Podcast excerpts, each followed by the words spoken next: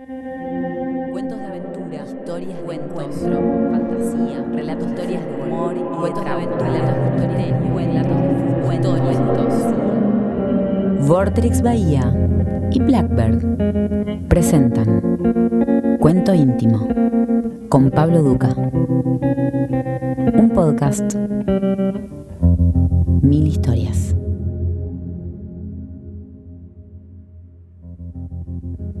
Franz Kafka nació en Praga en 1883 y falleció en Kierlin, Austria, en 1924,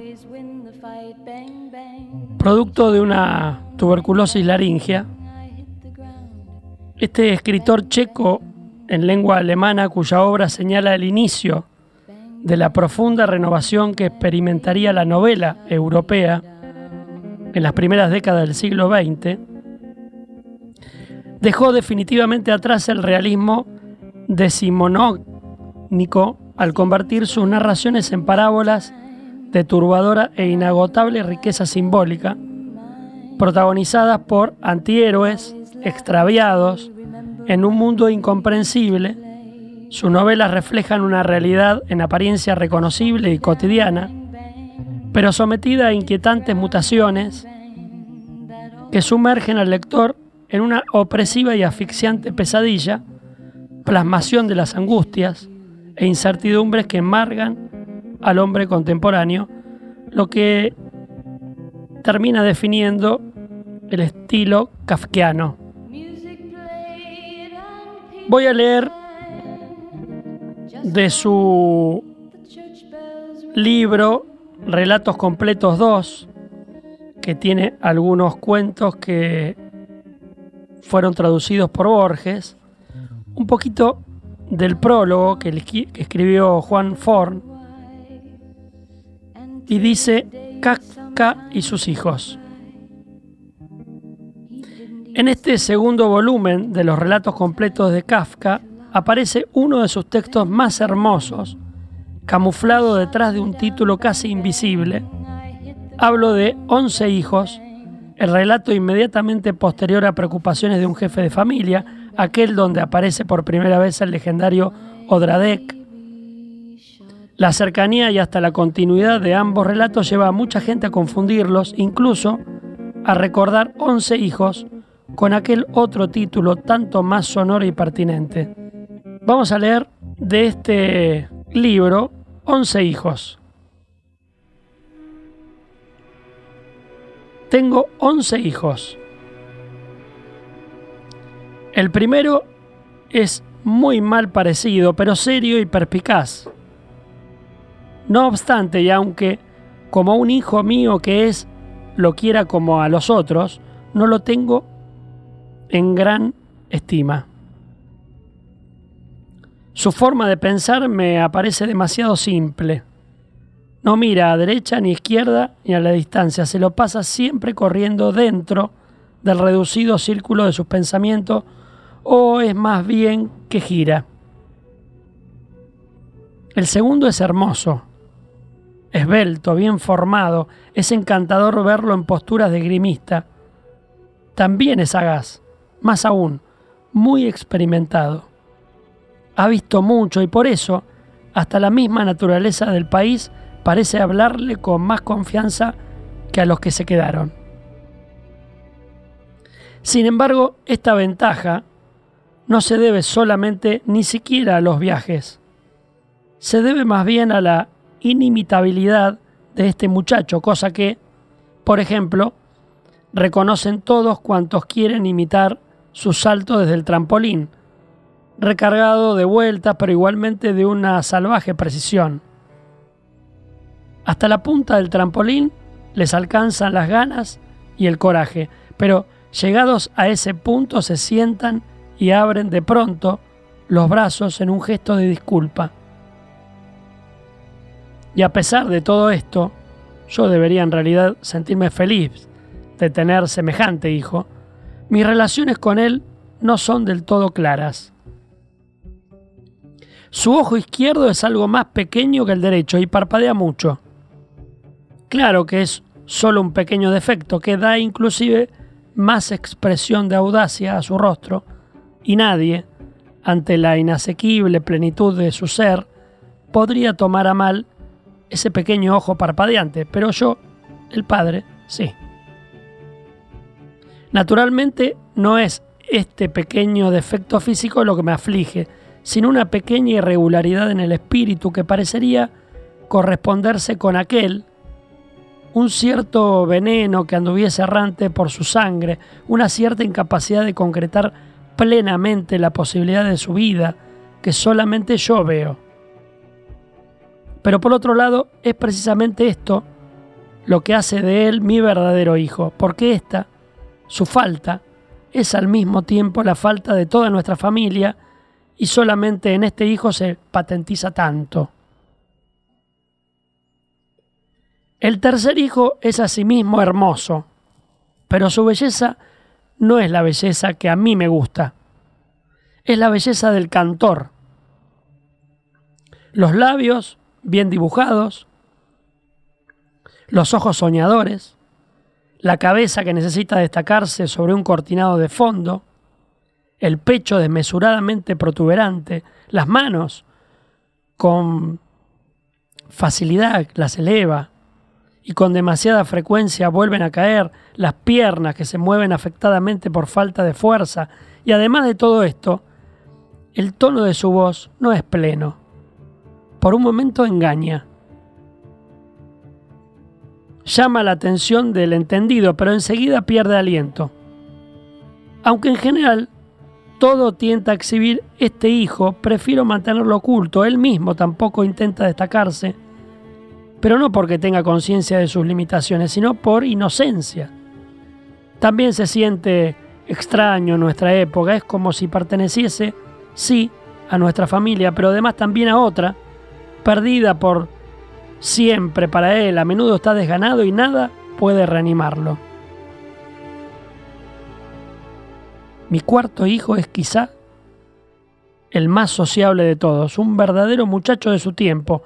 Se entiende con todos, está en un plano de igualdad y todos sienten la tentación de hacerle señales aprobatorias con la cabeza. Quizá, debido a este reconocimiento general, su ser adquiere una cierta liviandad, sus movimientos una cierta libertad, sus opiniones una cierta despreocupación.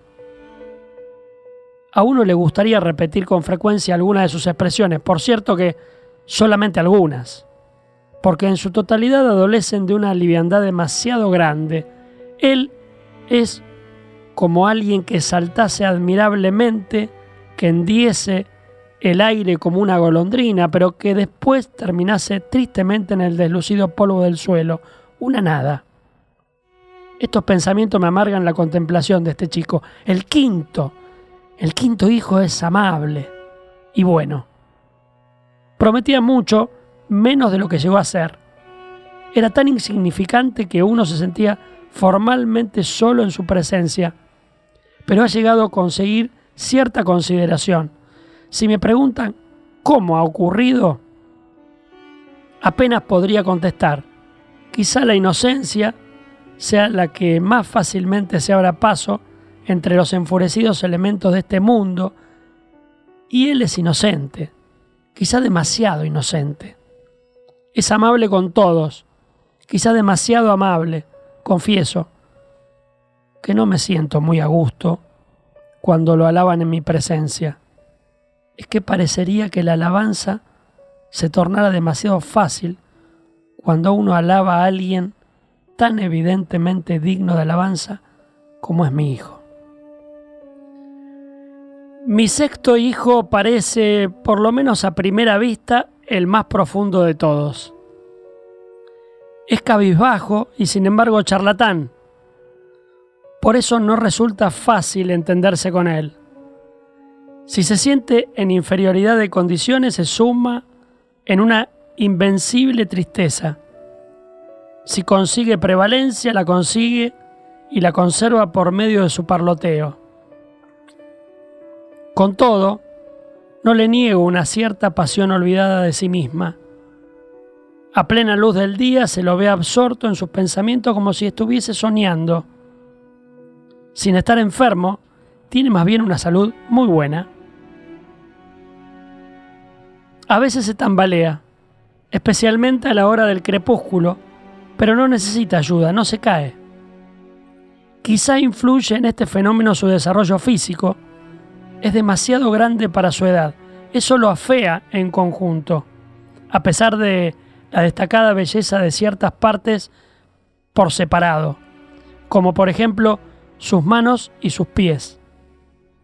Por lo demás, también su frente es fea, la piel parece apergaminada y la conformación ósea algo achaparrada. El séptimo hijo me pertenece quizá más que todos los otros. El mundo no sabe apreciarlo, no entiende el tipo especial de su ingenio.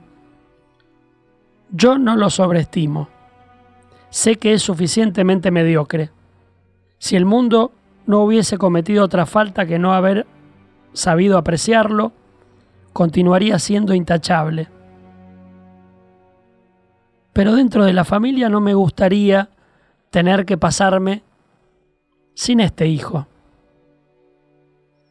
Tanto produce intranquilidad cuando impone respeto por la tradición y con ambas logra, por lo menos así lo siento yo, una unidad incontestable. Pero con todo esto, esta unidad apenas sí sabe él mismo qué hacer. No pone en marcha la rueda del futuro, pero esta peculiaridad suya es tan estimulante, tan rica en esperanzas. Yo querría que tuviese hijos, y estos, a su vez, otros hijos. Lamentablemente este deseo parece no querer cumplirse, con una satisfacción de sí mismo, para mí, por cierto, muy comprensible pero igualmente indeseable, anda solo por doquier, no se interesa por las chicas y no obstante jamás pierde su buen humor. Mi octavo hijo es el hijo de mis dolores. Y en realidad no conozco razón alguna para que así sea. Me mira como a un extraño y sin embargo yo me siento unido a él con estrecho paternalismo. El tiempo ha mejorado muchas cosas, pero antes me solía recorrer un temblor con solo pensar en él. Él sigue su propio camino, cortó toda relación conmigo y seguro que con su cabeza dura y su pequeño cuerpo de atleta, solo las piernas tenían muy floja cuando era chico, pero es probable que entre tanto esta irregularidad se haya subsanado, se impondrá en todo lugar que él quiera. Muchas veces tuve ganas de pedirle que vuelva, de preguntarle cómo le van las cosas en realidad, por qué se aleja de esta forma del Padre y cuáles son en el fondo sus propósitos, pero ahora él está tan lejos y ha pasado ya tanto tiempo que mejor dejar las cosas como están. He oído decir que es el único de mis hijos que usa barba completamente. Esto naturalmente no puede quedarle bien a un hombre tan pequeño como él. Mi noveno hijo es elegante y tiene la mirada dulce cuando la dirige a las mujeres, tan dulce que en oportunidades puede llegar hasta a seducirme a mí. A mí, que sé perfectamente que basta una esponja mojada para borrar ese resplandor ultraterreno pero lo notable en este muchacho es que no se preocupa en absoluto por seducir a nadie. Él se conformaría con estarse toda la vida acostado en el sofá y derrochar su mirada en el cielo raso, o, o mucho mejor aún, dejarla descansar detrás de los párpados. Cuando se encuentra así en su postura preferida, habla gustosamente y nada mal, concisa y claramente, pero eso sí, dentro de ciertos límites muy reducidos, si rebasa estos límites cuya inevitable situación tenemos en cuenta la estrechez de los mismos, su conversación se vuelve completamente vacua. Uno le haría señas si tuviese la esperanza de que esa mirada cargada de sueño podría notarlo. Consideran que mi décimo hijo es falto de carácter. No quiero negar este defecto ni confirmarlo del todo. Seguro que quien lo ve, lo ve venir con esa pomposidad que rebasa en tanto lo adecuado a su edad, siempre en saco de calle, bien abotonado, con un sombrero negro, viejo, pero exageradamente cepillado, con el rostro inmóvil, la perilla algo tirada hacia adelante, los párpados fuertemente arqueados sobre los ojos, con esos dos dedos que a veces se lleva sobre los labios. Quien lo ve así piensa, la hipocresía de este hombre debe ser ilimitada. Pero si uno lo oye hablar, es discreto, reflexivo, parco en palabras, desbaratando problemas con maligna vivacidad. En un asombroso, natural y alegre acuerdo con el mundo entero, un acuerdo que necesariamente hace distender el cuello y levantar la cabeza.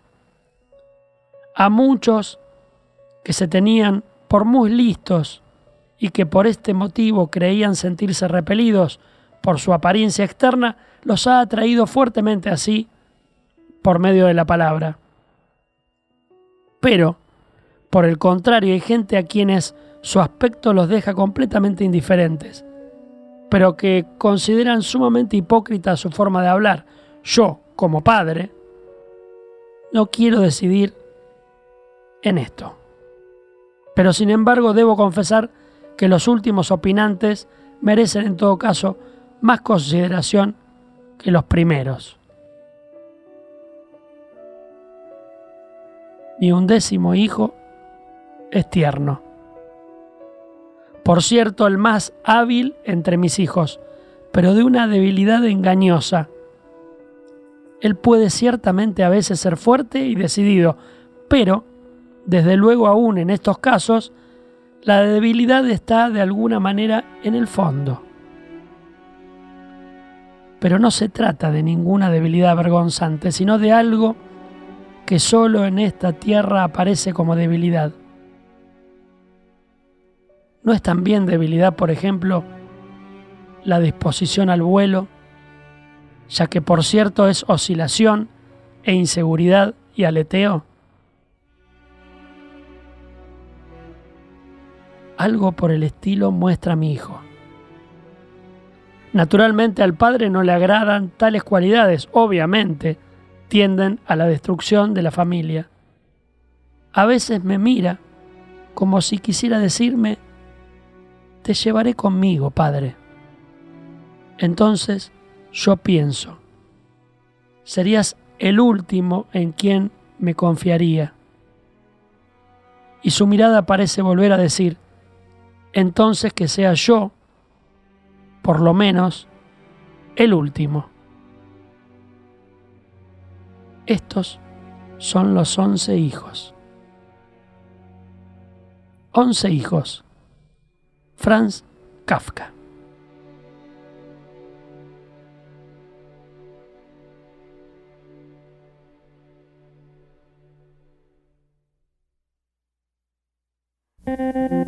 Esto fue Cuento íntimo con Pablo Duca. Un podcast, mil historias. Nos volvemos a encontrar en el siguiente episodio.